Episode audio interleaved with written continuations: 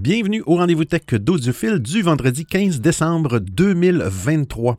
Comme à toutes les semaines, je profite de ce moment pour vous partager les actualités technologiques et parfois scientifiques que j'ai vu passer depuis notre dernier rendez-vous. J'espère que vous avez eu une belle semaine.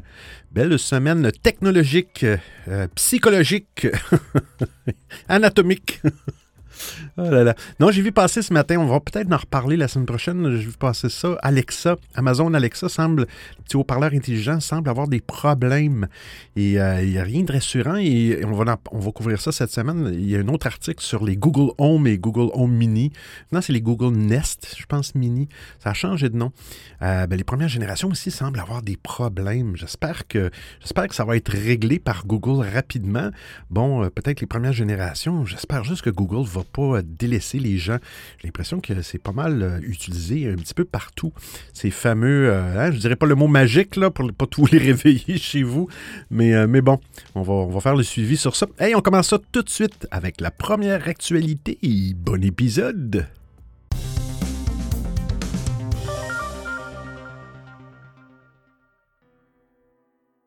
Windows 10, il faudra payer pour profiter des mises à jour en 2025. On parle souvent de, de, de, l'élastique de Windows 10. C'est la première fois qu'on parle de, payer pour avoir des mises à jour. C'est une première dans l'histoire de Microsoft à effectuer des mises à jour de sécurité. Un changement de politique surprenant lorsque l'on sait que Windows 10 profite de Copilot ou Copilot, le nouvel assistant de la firme de Redmond, boosté à l'intelligence artificielle. Alors pourquoi le déployer pour l'écosystème tout en recommandant fortement de passer à Windows 11 dans son communiqué? En plus de cette recommandation, le communiqué indique que, je cite, nous comprenons que certaines circonstances vous empêchent de remplacer Windows 10 avant la fin du support. C'est pourquoi nous déployons des mises à jour de sécurité étendues.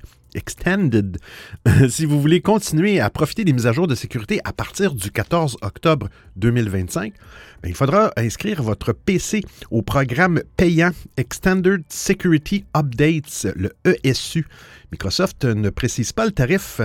Il indique que plus de détails, y compris les prix, euh, seront indiqués à une date ultérieure. Le programme ESU va inclure des mises à jour de sécurité critiques et ou importantes, sachant que Windows 10 a encore des failles et autres problèmes qui permettent aux pirates de mener des attaques. Mieux vaut payer si vous continuez à utiliser le système d'exploitation en 2025.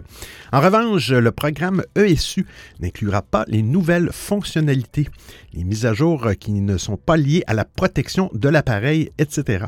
L'assistance technique ne sera plus euh, disponible en dehors d'une aide concernant la sécurité. Reste à savoir comment les consommateurs accueilleront euh, cette nouvelle euh, d'une énième abonnement annuel alors que nos souscriptions ou nos abonnements à divers services comme Netflix par exemple, eh bien, ne cessent d'augmenter. Windows 10 est toujours sur le trône parmi toutes les versions du système d'exploitation. On imagine mal des millions de personnes l'abandonner dans deux ans.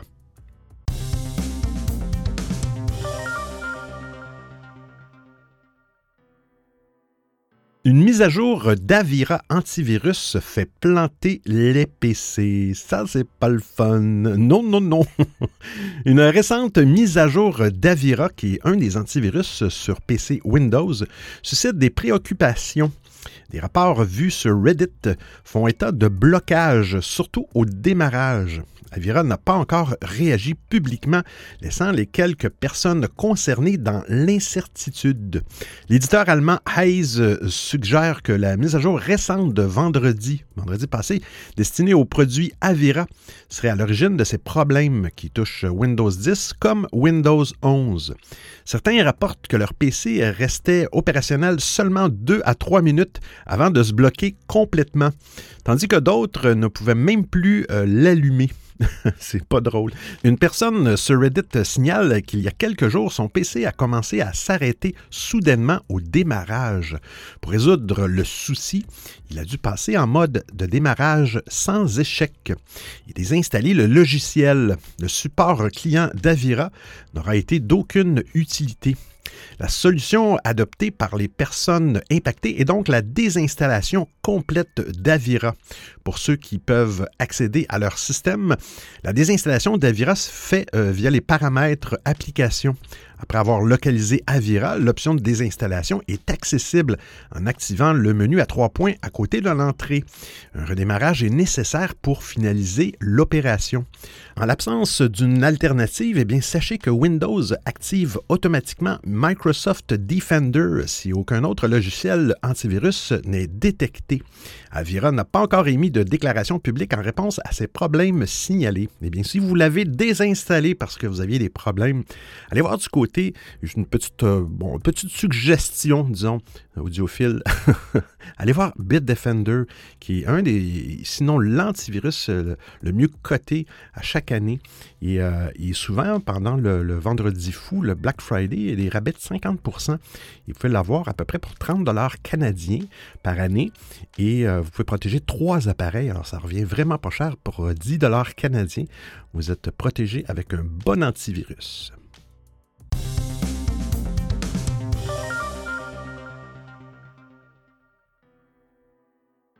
Changer le code de son iPhone prendra bientôt une heure. Une heure, mais c'est une bonne nouvelle. Eh oui, Apple a développé de nouveaux outils pour lutter contre le vol des données personnelles des utilisateurs. Dans le cas de figure où un iPhone serait dérobé, eh bien même si le voleur connaissait le code d'accès du téléphone, il n'aurait plus accès aussi facilement aux données de l'utilisateur. Ça m'a surpris ça, mais bon. On continue en effet, Apple a placé plusieurs garde-fous pour rendre l'obtention de ces précieuses données plus compliquées. Dans la bêta d'iOS 17.3, prochaine version, Apple demande aux utilisateurs de vérifier leur identité avec leur empreinte biométrique Touch ID ou digitale biométrique, c'est Face ID ou digital, le, Touch ID, en plus du code d'accès. Sans cette donnée, il sera impossible de mettre la main sur les données personnelles des utilisateurs. Apple a mis en place cette nouvelle sécurité devant plusieurs outils comme l'accès au trousseau d'iCloud ou encore la réinitialisation d'usines. Il est également impossible de désactiver le mode perdu sans avoir ces données. Apple espère que cette nouvelle fonctionnalité pourra protéger les utilisateurs autant que possible contre les vols. Pour les modifications encore plus importantes de l'iPhone, comme la modification d'un code d'accès ou encore la suppression de l'appareil dans l'application localisée, eh bien, Apple va regarder la position GPS de l'appareil au moment de cette requête. Si cette dernière est inhabituelle, alors le téléphone va demander le code d'accès, l'empreinte biométrique ou digitale, mais il va aussi vous faire patienter pendant une heure avant de vous faire répéter le processus. La firme de Cupertino espère que ce temps d'attente permettra aux voleurs de se faire attraper ou encore à le décourager. Selon le porte-parole de la marque à la pomme, l'arrivée de ces nouvelles fonctionnalités s'introduit dans la, directe lignée des options d'Apple pour la protection des données personnelles. La pomme a en effet beaucoup travaillé sur ce sujet au cours des dernières années et elle s'est forgée une réputation de grande défenseuse de la vie privée et des données des utilisateurs. Avec cette nouvelle option qui sera disponible pour le grand public dans quelques mois lors de la sortie d'iOS 17.3, Apple espère rendre les vols d'iPhone moins attrayants et donc moins nombreux.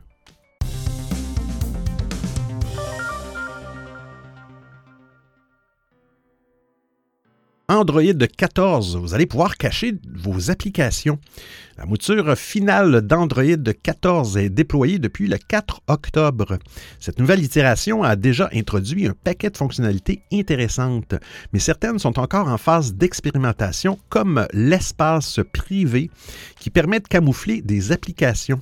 Si une telle option existe déjà sur des smartphones OnePlus et Samsung, eh bien Google veut mettre au point sa solution maison. L'objectif est de garantir votre confidentialité même si vous confiez votre téléphone à quelqu'un.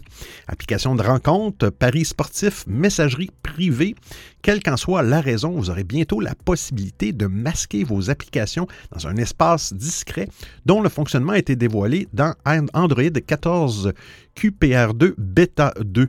L'espace privé sera accessible via une icône qui se nichera en bas du lanceur d'application. Pour plus de discrétion, il sera possible de la masquer. Pour accéder à l'espace privé, il faudra alors saisir son nom dans la barre de recherche. J'imagine espace privé. Une fois rangées dans le tiroir caché, les applications disparaîtront du lanceur, mais aussi des paramètres ou du gestionnaire d'autorisation. Le système ne, ne, les dévoilera pas dans ses menus à moins que l'espace privé soit déverrouillé en amont. Pour y accéder, l'utilisateur devra opter pour le mode de déverrouillage utilisé pour son téléphone, code PIN, schéma, empreinte digitale, ou configurer un autre verrouillage distinct. Malgré son apparition dans Android 14 QPR2, cette fonctionnalité est en phase de test.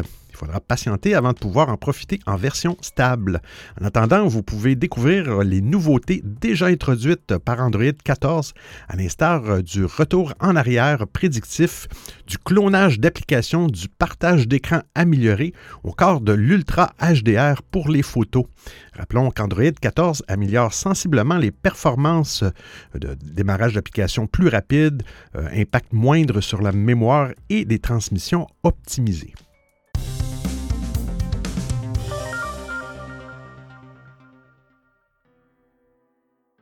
Google admet avoir trafiqué une démo de l'intelligence artificielle Gemini. Google, sérieusement. Euh, cette semaine, Google a levé le voile sur Gemini, hein, une nouvelle version de son modèle d'intelligence artificielle. Contrairement aux dernières rumeurs, Google n'a pas reporté le lancement de l'intelligence artificielle, bien que le dispositif autour de celle-ci semble avoir été considérablement réduit. Grâce à cette nouvelle itération euh, qualifiée de multimodale, le géant Mountain View s'attaque à GPT-4, le modèle de langage derrière la version payante de ChatGPT. Google espère que Gemini Pro, l'une des déclinaisons du modèle, permettra à Bard, son chatbot taillé pour la recherche en ligne, de surpasser l'incontournable robot conversationnel d'OpenAI. Soucieux de présenter Gemini sous le meilleur jour, et Google n'a d'ailleurs pas hésité à éditer l'une de ses vidéos de démonstration de l'IA. D'après des personnes de Bloomberg, l'entreprise américaine a en effet admis que des modifications ont été apportées à la vidéo de prise en main de Gemini. Alors, allez voir dans l'article, la séquence montre plusieurs interactions entre un utilisateur et l'intelligence artificielle. L'usager demande notamment au modèle multimodal de prédire à quoi va ressembler un dessin dès sa genèse ou de suivre la progression d'une pièce de monnaie d'une main à l'autre. Dans la description visible sur YouTube, Google indique que cette démonstration de 6 minutes n'a pas été réalisée en conditions réelles. En fait, je cite, la latence a été réduite et les réponses de Gemini ont été raccourcies par souci de brièveté, admet la firme. En clair, l'IA n'a pas répondu et réagi instantanément aux, aux images fournies par son interlocuteur, contrairement à ce que la vidéo indique. Au lieu de filmer un échange en temps réel sans montage, Google s'est servi d'une combinaison de séquences. De plus, Google n'a pas vraiment laissé un individu interagir avec la voix de Gemini. De l'aveu d'un porte-parole interrogé par Bloomberg, des images fixes de la séquence et des requêtes textuelles ont été utilisées.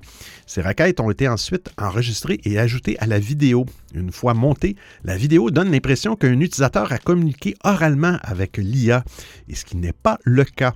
Finalement, les performances réelles de Gemini, euh, qu'il s'agisse de la rapidité de réaction ou de sa capacité à converser avec un humain, semblent, bien éloignées de la démonstration. Encore pire, Google a raccourci les requêtes adressées à Gemini.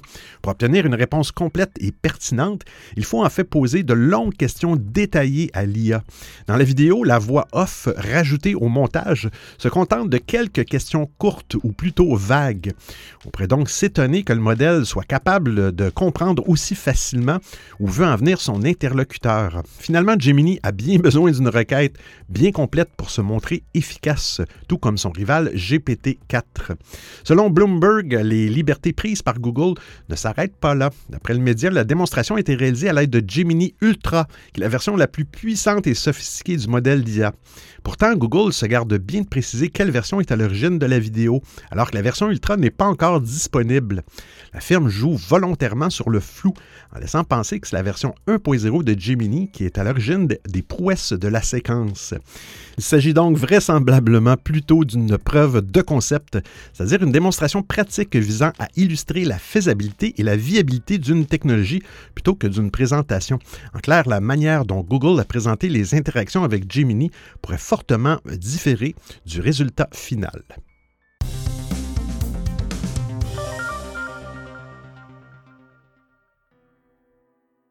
des Google Home et Home Mini deviennent soudainement inutilisables. On en parlait en début d'émission. Euh, Google Home, dont fait partie la gamme d'enceintes connectées de Google au même titre que Nest, s'est installé dans de nombreux foyers. Elle offre une intégration poussée avec divers appareils domestiques, notamment les autres produits matériels de la firme américaine Pixel, Google TV, euh, Chromecast, une interrogation vocale euh, intuitive. Le produit propose des fonctionnalités telles que le contrôle rapide des objets connectés, comme des lumières, thermostats, portes de garage, etc., depuis l'écran de verrouillage. Elle a ainsi su se positionné comme un assistant domestique polyvalent et efficace. L'application associée à Google Home a elle-même évolué pour offrir une meilleure gestion des appareils connectés de la maison. De plus, l'intégration d'une intelligence artificielle avancée pour mieux contrôler les appareils de la maison a rendu Google Home encore plus intelligent et réactif. Mais comme tout produit électronique, Google Home connaît quelques ratés. En effet, un problème technique majeur a récemment émergé, affectant les premières générations de Google Home et Home Mini. De nombreux utilisateurs signalaient que leurs enceintes sont soudainement devenues inutilisables. Elles sont tout simplement briquées ou bricked en anglais. Les appareils, au lieu de s'allumer normalement, démarrent leur phase de démarrage et plantent. Ces quatre diodes au-dessus qui sont allumées en continu, indiquant un dysfonctionnement et c'est tout. Google a reconnu officiellement le problème et annonce travailler activement à une solution. La firme demande aux utilisateurs affectés de partager des rapports de dispositifs et des retours via l'application Google Home. Bien sûr, ces modèles sont considérés comme obsolètes par la marque américaine.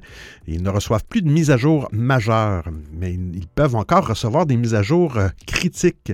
Il y a donc un espoir que Google parvienne à émettre un correctif. Le problème des enceintes Google Home n'est pas un cas isolé dans l'univers de la technologie. Des incidents similaires ont été observés euh, dans d'autres produits. On citera par exemple le bug étrange sur un iPhone dont le réveil sonne à une heure non programmée, les bugs récurrents sur Netflix affectant les utilisateurs ou encore les SSD externes de SanDisk qui tombe en panne à cause de soudure défectueuse. Effectivement, et j'ai SSD externe de SanDisk. J'ai hâte de voir sa durée de vie. Aucun produit n'est vraiment à l'abri de problèmes techniques.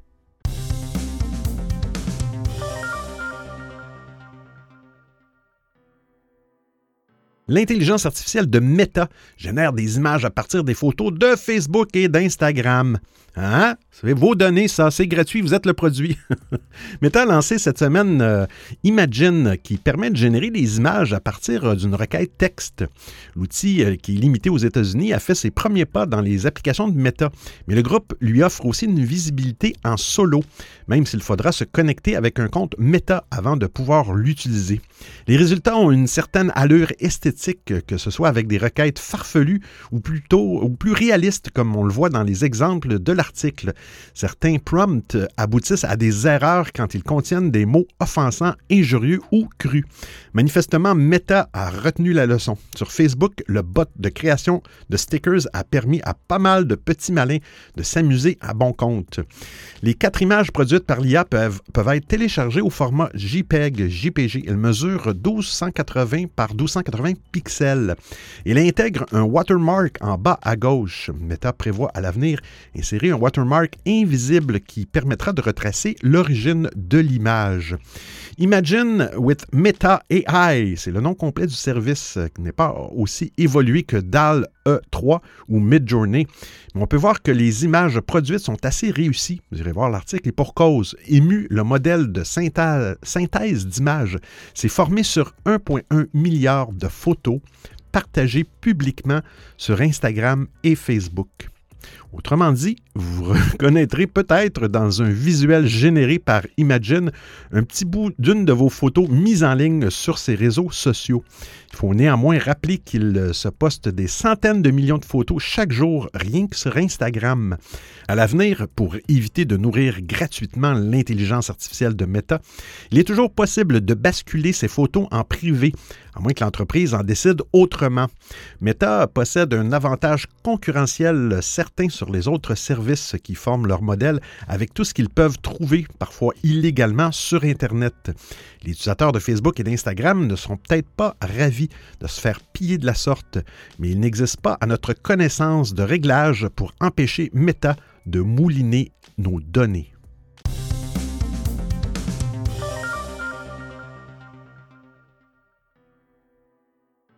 Threads dispose maintenant de la fonctionnalité de hashtag. Petite parenthèse, euh, Threads est sorti cette semaine pour les utilisateurs en Europe, en France. Allez voir ça, ça vous prend un compte Instagram, bien sûr, pas le choix. Les utilisateurs de Threads disposent désormais d'une nouvelle fonctionnalité. Il s'agit des tags.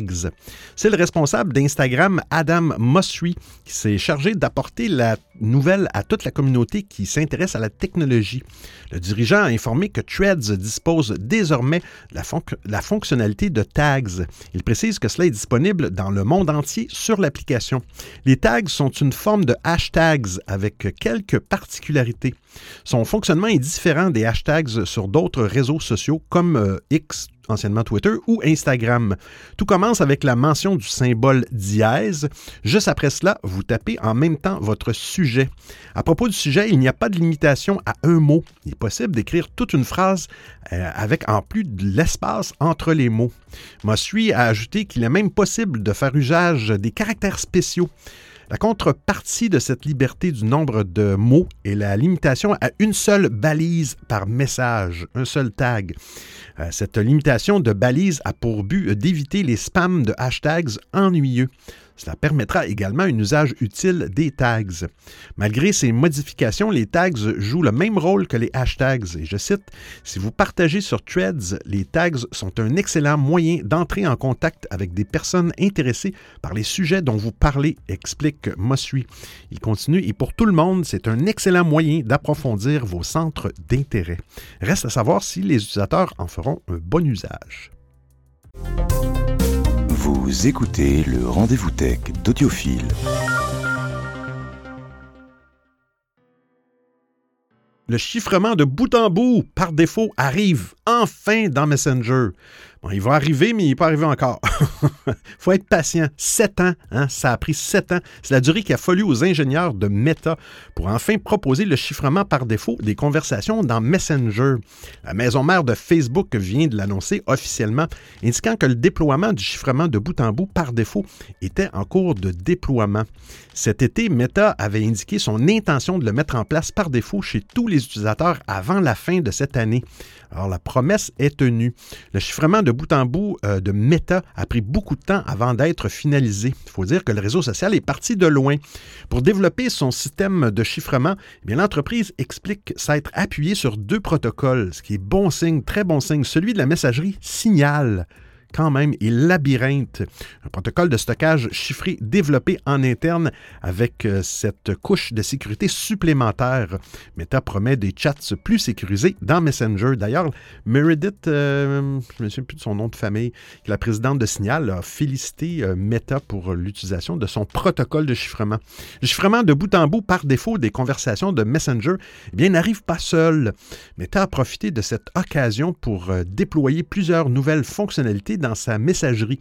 Vous pourrez ainsi modifier vos messages pour les corriger si vous les avez envoyés un peu trop rapidement. Les messages ayant été édités seront évidemment identifiés en tant que tels dans les conversations. Les messages éphémères vont également évoluer. Ils resteront désormais visibles pour une durée de 24 heures après avoir été envoyés avant de disparaître. Par ailleurs, Meta vous donne à présent la possibilité de contrôler les confirmations de lecture. Vous pouvez ainsi décider si vous acceptez ou non que votre correspondant puisse voir si vous avez bien lu les messages qu'il vous a envoyés. Bravo pour cette modification c'est quelque chose que j'aime pas dans ces outils de messagerie. Le déploiement du chiffrement est aussi l'occasion pour Meta d'améliorer l'affichage des images dans les conversations. Les photos et les vidéos seront à présent affichées sous forme de piles et vous pourrez réagir à celles-ci avec des emojis. Quant aux messages vocaux, eh Meta vous permettra de les écouter en accéléré à des vitesses de 1,5 fois ou deux fois plus rapide, mais aussi vous autorisez à reprendre l'écoute d'un message là où vous êtes arrêté. Toutes ces nouveautés sont en cours de déploiement et pourront être utilisées sitôt qu'elles sont disponibles sur votre compte. Meta précise toutefois qu'elles arriveront de manière progressive chez tous les utilisateurs.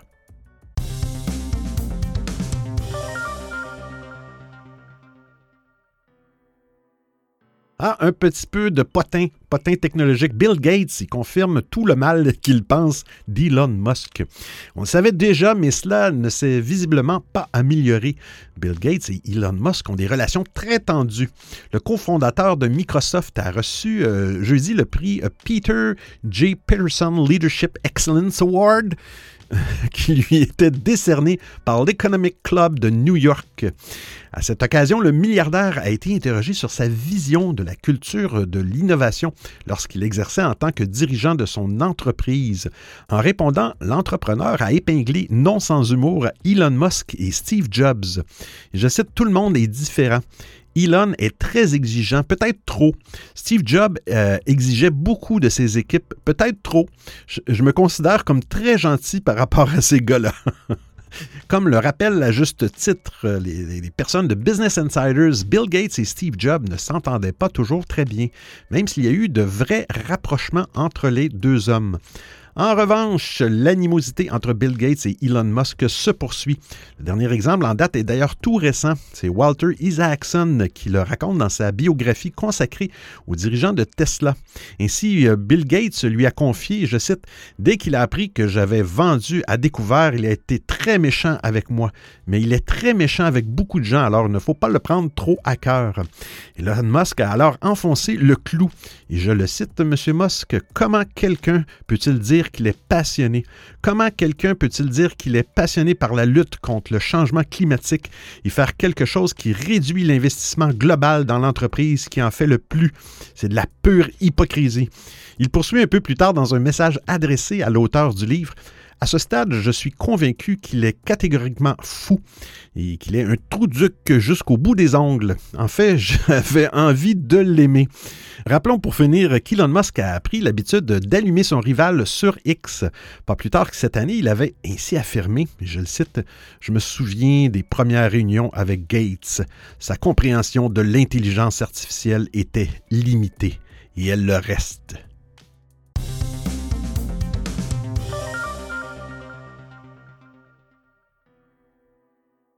La vidéo arrive bientôt dans les spaces euh, sur X, anciennement Twitter. Il y a quelques heures, Elon Musk annonçait l'arrivée de l'option vidéo sur Spaces. Les utilisateurs de X pourront donc d'ici à 2024 en jouir et vivre une toute nouvelle expérience avec cette fonctionnalité. Après l'annonce de l'ajout de la vidéo à la fonctionnalité Space disponible sur X, Elon Musk se doutait bien que les abonnés de cette plateforme auraient des préoccupations.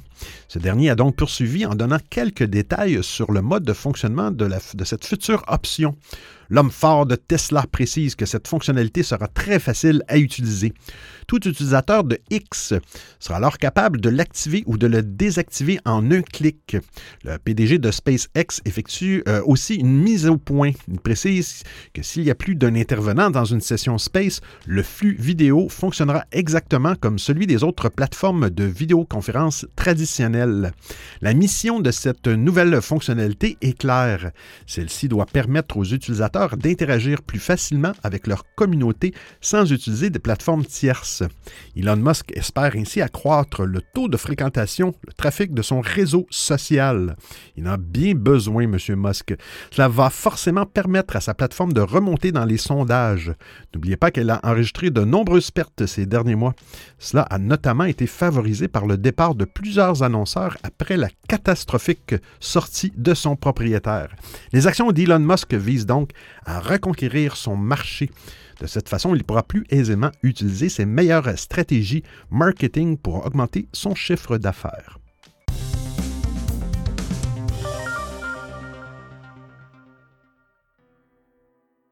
Le Wi-Fi ou le Wi-Fi 7 a enfin une date de sortie. La norme Wi-Fi 7 basée sur la technologie IEEE 802.11be sera disponible avant la fin du premier trimestre 2024, précise la Wi-Fi Alliance. Cette norme apportera des performances de Wi-Fi avancées aux appareils connectés avec des vitesses maximales de 40, non, 45, non, 40 gigabits seconde, soit 4,8 fois plus rapide que le Wi-Fi 6 qui, qui roule à une vitesse de 9,6 gigabits seconde. La nouvelle bande de fréquence de 6 GHz qui rejoindra les bandes plus familières de 2,4 GHz et de 5 GHz permettra d'atteindre ces vitesses élevées. Une autre fréquence dans notre maison, le Wi-Fi 7 améliore également certaines des technologies de vitesse de connexion introduites par le Wi-Fi 6, telles que l'agrégation de canaux et la modulation 4096 QAM. Bien, sûr, on la connaît très bien. En plus de vitesse améliorée et d'une plage plus longue, la latence sera aussi réduite vis-à-vis -vis du Wi-Fi 6 et même du Wi-Fi 6E. Alors, selon la Wi-Fi Alliance, Alliance, Alliance, Alliance, les principaux avantages du Wi-Fi Certify 7 comprennent des débits plus élevés, cinq fois plus que le Wi-Fi 6, la prise en charge améliorée de la latence déterministe, efficacité accrue même dans les réseaux denses, robustesse et fiabilité accrue, consommation d'énergie réduite. Ces améliorations permettront au Wi-Fi 7 de prendre en charge de nouvelles applications et de nouveaux cas d'utilisation, tels que le streaming vidéo 8K et 10K, les jeux en streaming, la réalité virtuelle et la réalité augmentée, la connectivité des objets connectés, etc. Les appareils prenant déjà en charge le Wi-Fi 7 utilisent une version préliminaire de la norme et recevront une mise à jour du, du, du firmware dès sa sortie officielle. À terme, tous les appareils qui prennent en charge le Wi-Fi 7 bénéficieront de ces performances améliorées. Les smartphones, les ordinateurs portables, les tablettes, les téléviseurs, les appareils de streaming, les appareils intelligents pour la maison, les consoles de jeux, etc. À ce stade, peu d'appareils profitent déjà du Wi-Fi 7. On compte surtout certains routeurs comme le TP-Link Deco BW85 ou le Netgear RS700. En revanche, certains smartphones haut de gamme, tels que les futurs Samsung Galaxy S24, devraient prendre en charge la nouvelle norme dès leur sortie.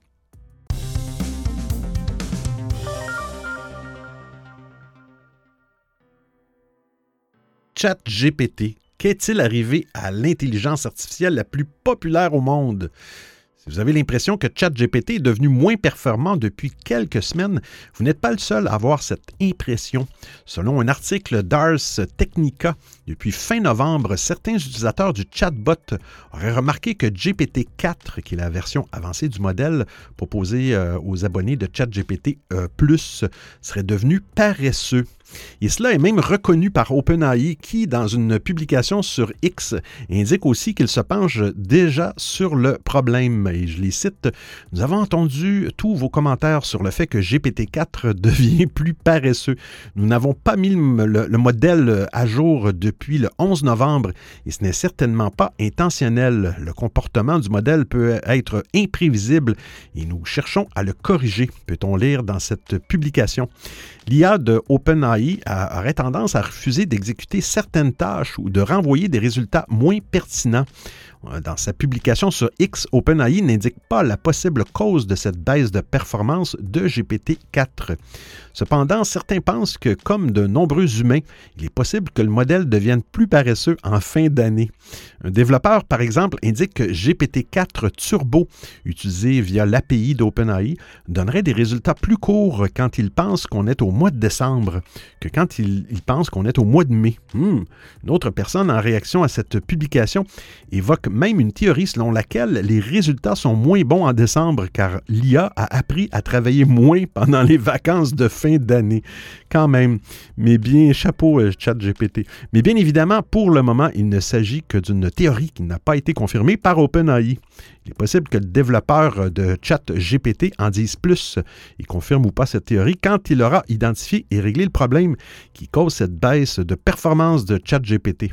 En tout cas, maintenant que Sam Altman a retrouvé son poste de PDG et qu'il n'y a plus d'incertitude sur l'avenir d'OpenAI, celui-ci peut se focaliser sur ses produits.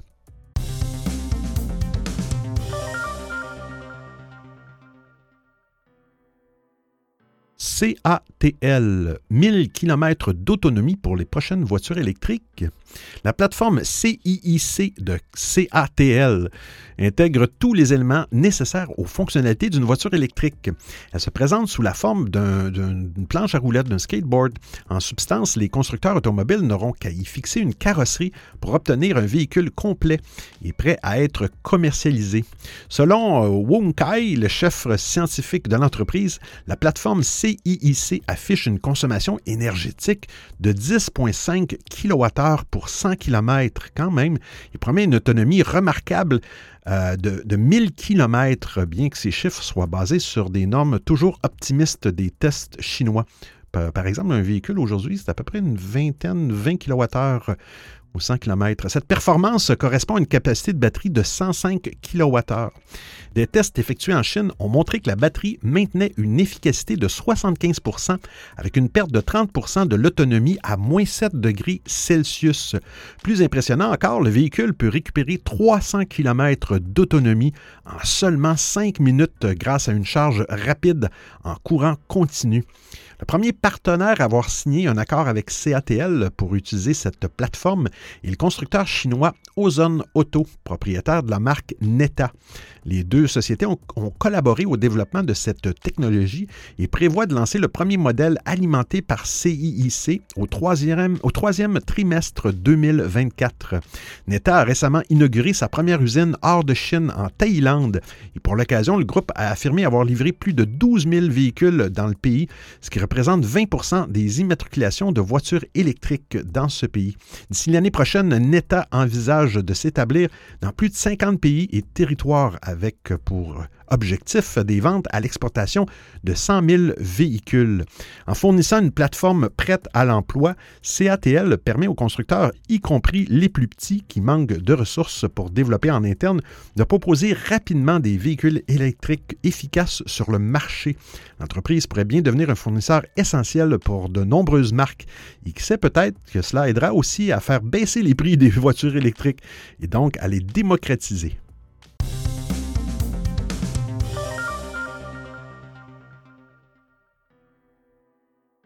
Des panneaux solaires de jour comme de nuit.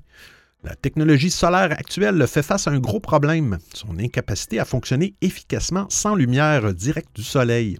Les panneaux solaires traditionnels ne peuvent générer de l'électricité que lorsqu'ils sont exposés à la lumière visible, ce qui limite nécessairement leur utilité durant la nuit ou par mauvais temps. Bien, le chercheur Raja Yazigi, un physicien et ingénieur libano-franco-suisse, a trouvé une solution en développant un nouveau type de cellule photovoltaïque. Cette cellule est conçue pour exploiter non seulement l'énergie solaire visible pendant la journée, mais aussi les ondes infrarouges émises par la Terre la nuit. Cette capacité à fonctionner en continu a de quoi changer la manière dont nous utilisons l'énergie solaire, devenue de plus en plus fiable et efficace. Le matériau spécifique utilisé par Raja Yazigi pour ses cellules photovoltaïques reste confidentiel, bien sûr. Toutefois, il a révélé qu'il s'agissait d'un élément de synthèse qui surpasse en efficacité le silicium utilisé dans les cellules actuelles. Et je le cite, Durant mes recherches, j'ai eu le choix entre trois matériaux. Les deux que j'ai écartés utilisaient des atomes assez onéreux comme l'argent, le sélénium et le titane, entre autres. Celui que j'ai choisi n'a rien d'exotique si ce n'est euh, que sa composition. C'est un alliage entre plusieurs atomes. Et c'est ça la nouveauté. Donc, il ne sera pas plus cher que le silicium actuel, explique-t-il. Les propriétés euh, de photoconductivité de ce nouveau matériau sont supérieures et permettent euh, une conversion d'énergie plus efficace en générant plus de courant électrique pour une même quantité d'énergie reçue. Actuellement, à la recherche de financement pour euh, démarrer la production, le chercheur vise le marché des entreprises, comme par exemple les fabricants de cellules solaires. Je cite, ce serait prétentieux d'affirmer que j'ai déjà un plan totalement défini, mais les clients pourraient être les producteurs de cellules comme le géant chinois Suntech qui produit des panneaux solaires classiques, indique-t-il. L'objectif est de produire des prototypes fonctionnels. Les premiers échantillons pourraient être disponibles d'ici deux ans à condition que le financement nécessaire soit sécurisé. je cite, dès que l'argent des investisseurs aura été reçu, on pourra commencer, affirme-t-il. Alors j'espère que vous appréciez le format et le contenu de l'émission. Si vous avez des suggestions d'actualité, des commentaires, vous voulez m'envoyer un message audio ou simplement me payer un café, eh bien c'est très simple. Vous trouverez tous les liens sur www.audiophile.com. Il y a même une section nommée Docu, le rendez-vous tech d'audiophile intégral avec l'ensemble des références web ou liens URL.